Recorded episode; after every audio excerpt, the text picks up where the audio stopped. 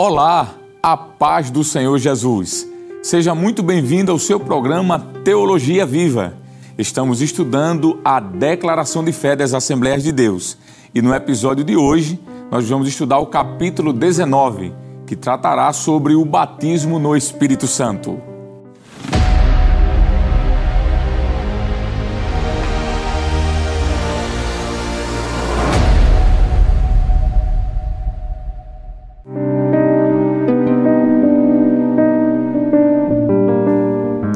O Espírito Santo manifestou-se de diferentes maneiras no Antigo Testamento. Em várias ocasiões, homens de Deus profetizaram verbalmente sob a ação do Espírito Santo. Todavia, de maneira direta e explícita, não há qualquer indício de que alguém tenha experimentado o dom de línguas. Pois o falar em línguas estranhas, seja como sinal, seja como um dom, é uma operação divina encontrada somente a partir de Atos 2. O falar em línguas como um sinal do batismo com o Espírito Santo teve seu início no dia de Pentecostes, Atos 2 e 4. Segundo o pastor, escritor e teólogo Antônio Gilberto, é uma imersão do crente no espiritual e sobrenatural de Deus, Atos 1 e 5. Se no Antigo Testamento a atuação do Espírito Santo era esporádica e reservada a alguns, Atualmente, todos os crentes podem e devem buscar o batismo com o Espírito Santo e, ao mesmo tempo, pelo Espírito falar noutras línguas, pois é uma promessa a todos os salvos em Cristo Jesus. Atos 1 e 4, 2 e 38. No dia de Pentecostes, pessoas oriundas de várias nacionalidades, judeus e prosélitos, estavam reunidos em Jerusalém para a celebração da festa sagrada do Pentecostes, capítulo 2, versículo 5. No momento em que o Senhor derramou o seu espírito, que está no versículo 15, a área do templo estava repleta. As línguas estranhas, como sinal que os discípulos de Jesus falavam, chamaram a atenção da multidão, deixando-a perplexa com o fenômeno. Atos capítulo 2, versículo 6 ao 12 nos mostra isso. O falar em línguas, que é a glossolalia, é a manifestação física do enchimento do Espírito Santo. E tal fenômeno, ele não se restringe a Atos 2, pois o encontramos em diferentes passagens bíblicas. Podemos citar algumas, como 1 Coríntios capítulo 12, versículo 30 e 14, versículos 5 e 6.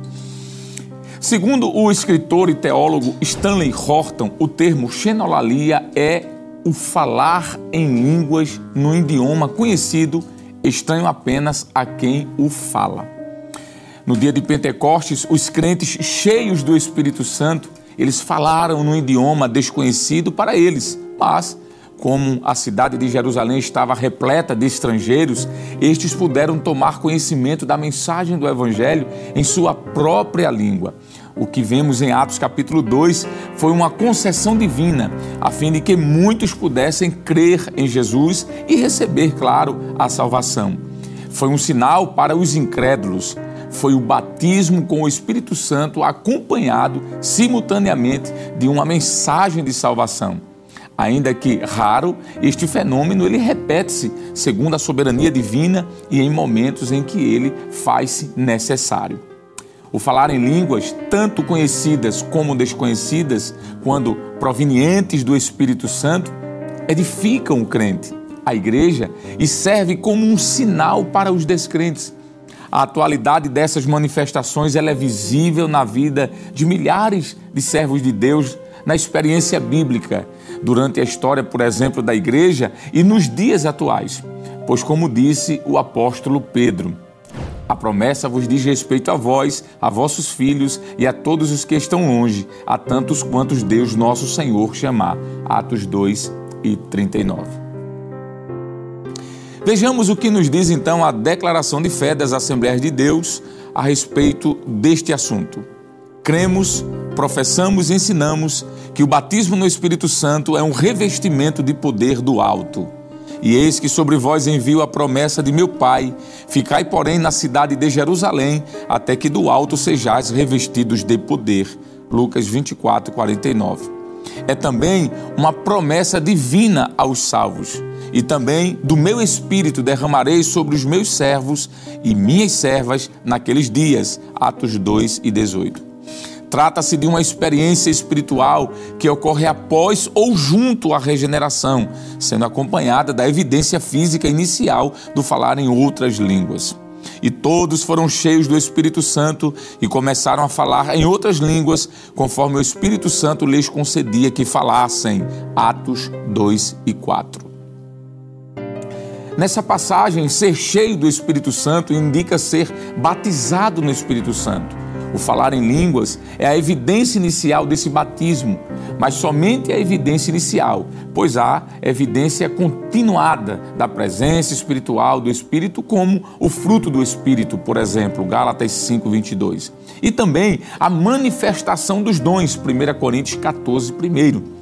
O batismo no Espírito Santo é uma bênção resultante da obra de Cristo no Calvário. Atos 2, 32 e 33.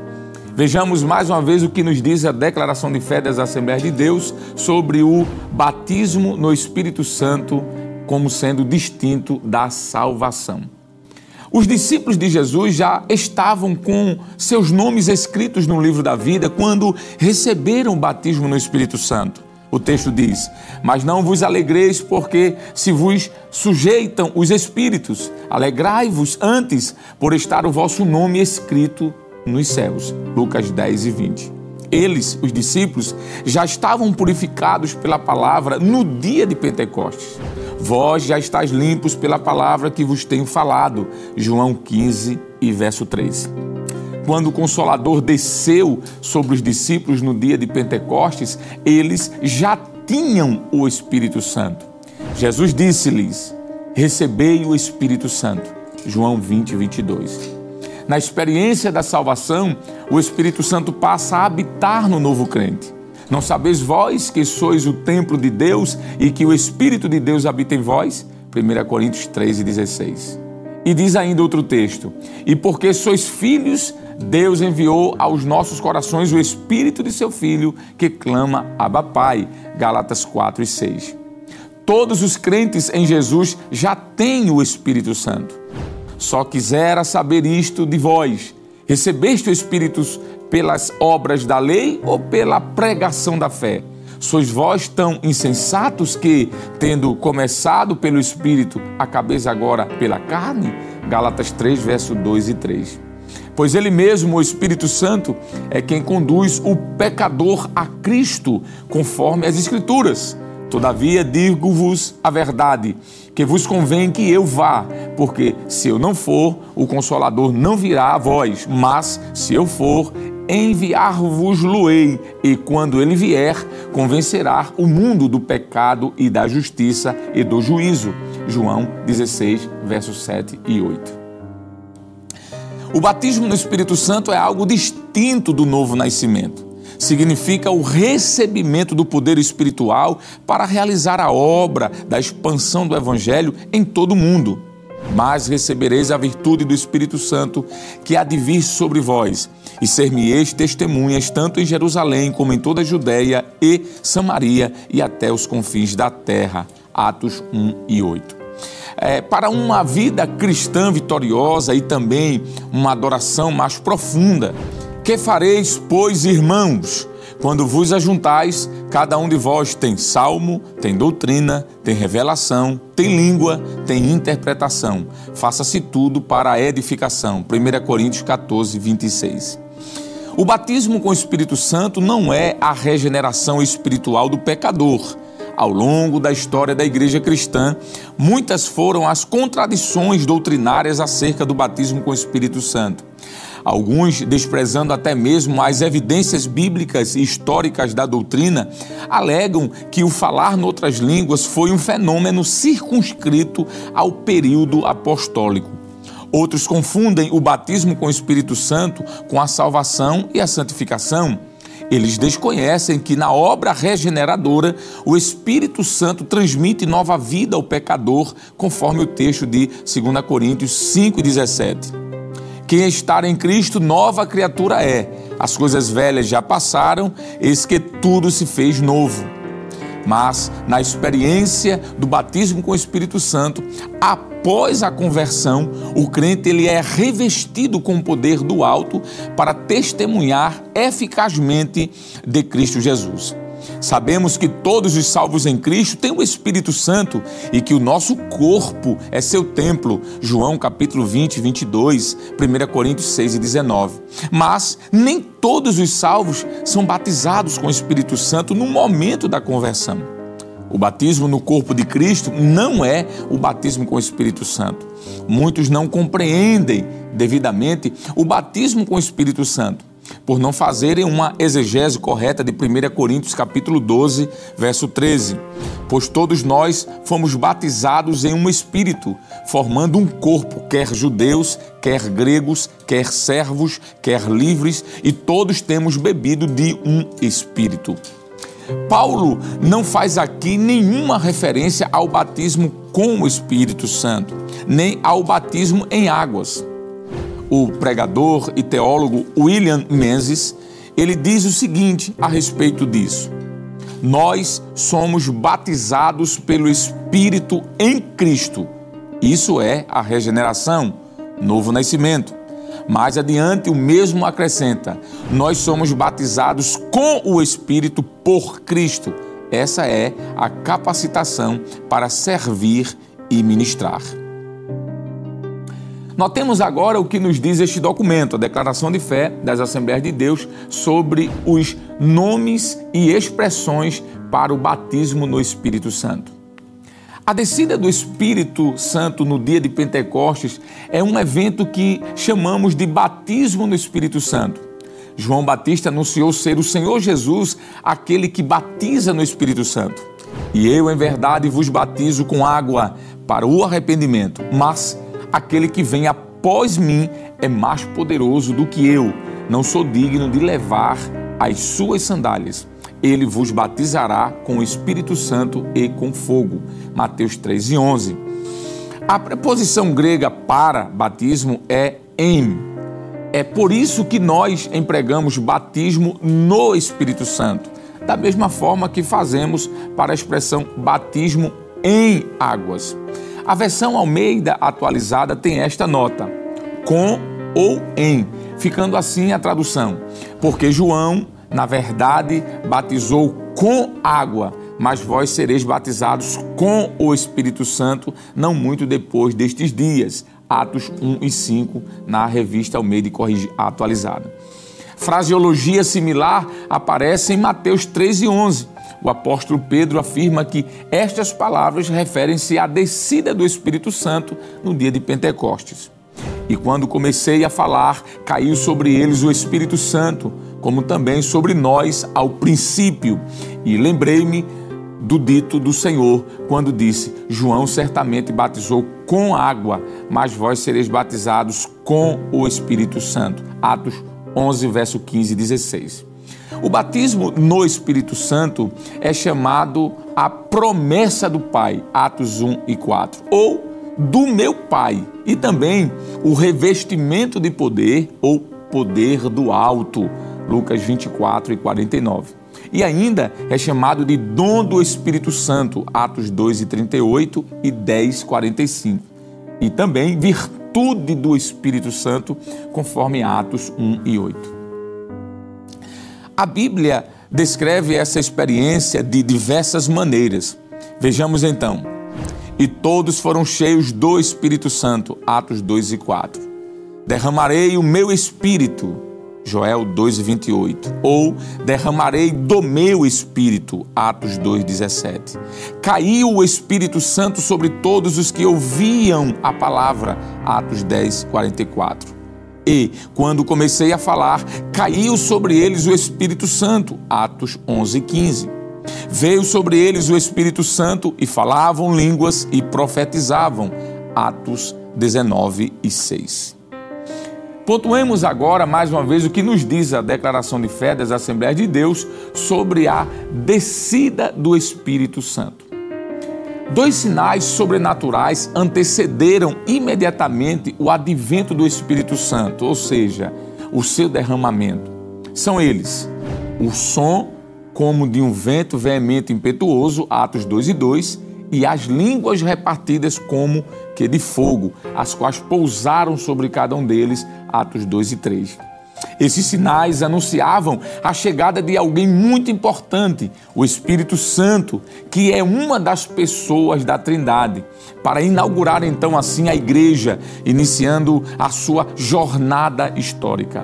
Eram sinais particulares que não se repetiram posteriormente nos batismos no Espírito Santo subsequentes, pois se tratava de um evento solene e único que marcou o início de uma nova dispensação. Vejamos então mais uma vez o que nos diz a declaração de fé das Assembleias de Deus sobre a extensão da promessa. O derramamento do Espírito veio com um sinal específico o falar em línguas. E todos foram cheios do Espírito Santo e começaram a falar em outras línguas, conforme o Espírito Santo lhes concedia que falassem. Atos 2 e 4. Essa experiência repete-se na vida da igreja, porque os ouviam falar em línguas e magnificar a Deus. Atos 10, 46. Veio sobre eles o Espírito Santo e falavam línguas e profetizavam. Atos 19 e 6.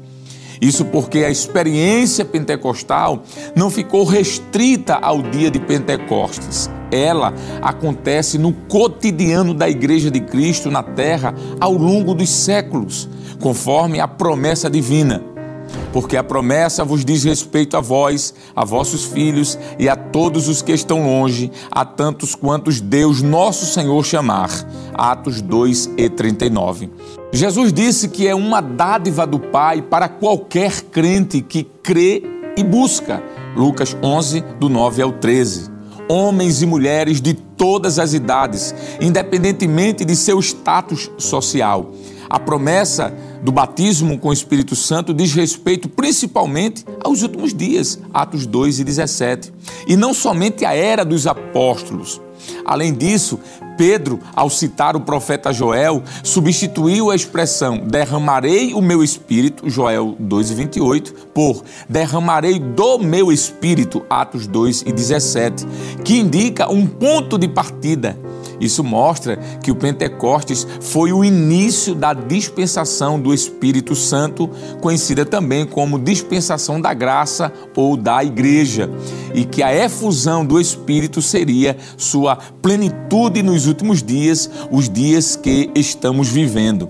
Essa profecia de Joel iniciou o seu cumprimento no dia de Pentecostes e contempla esta bênção para homens e mulheres de todas as idades. E há de ser que, depois derramarei o meu espírito sobre toda a carne, e vossos filhos e vossas filhas profetizarão, os vossos velhos terão sonhos, os vossos jovens terão visões, e também sobre os servos e as servas, naqueles dias derramarei o meu espírito. Joel 2 e 28 promessa que foi confirmada no Novo Testamento nas palavras do apóstolo Pedro, conforme Atos capítulo 2, versículo 17 e 18. Os cessacionistas, eles negam a atualidade do batismo com o Espírito Santo, com a evidência inicial do falar noutras línguas, ensinando que o fenômeno foi um sinal apenas para os dias apostólicos. Todavia, não encontramos nada nas Escrituras que prove que o falar em línguas seja uma experiência restrita à experiência da igreja primitiva. Ao contrário, a Bíblia e a própria experiência demonstram a plena atualidade da promessa. Atos 2:39, 9:17, capítulo 19, do 1 ao 6. Vejamos agora mais uma vez o que nos diz a declaração de fé das Assembleias de Deus sobre a natureza das línguas. A expressão outras línguas, Atos 2 e 4, diz respeito a um tipo diferente. Essas línguas são de natureza espiritual, pois que eles falavam conforme o Espírito Santo lhes concedia que falassem. Atos 2 e 4. Essas línguas reaparecem mais adiante como um dos dons do Espírito Santo, o de variedade de línguas, porque o que fala em língua estranha não fala aos homens, senão a Deus, porque ninguém o entende e em espírito fala mistérios. 1 Coríntios 14, verso 2. A língua aqui é da mesma essência da do Pentecostes. A diferença está na função. É a chamada glossolalia, palavra usada para identificar outras línguas, que podem ser humanas ou celestiais. Ainda que eu falasse as línguas dos homens e dos anjos e não tivesse amor, seria como metal que soa ou como um sino que tine. 1 Coríntios 13, verso 1. Essa é a nossa marca como pentecostais que somos. Quem ora em línguas edifica-se a si mesmo. O que fala em língua estranha edifica-se a si mesmo, mas o que profetiza edifica a igreja. 1 Coríntios 14 e 4. Cada representante das nações presentes em Jerusalém, naquela ocasião do Pentecostes de Atos 2, ouvia na sua língua materna falar das grandezas de Deus. Atos 2 e 11. Algo semelhante aconteceu na experiência na casa de Cornélio porque os ouviram falar em línguas e magnificar a Deus. Atos 10, 46.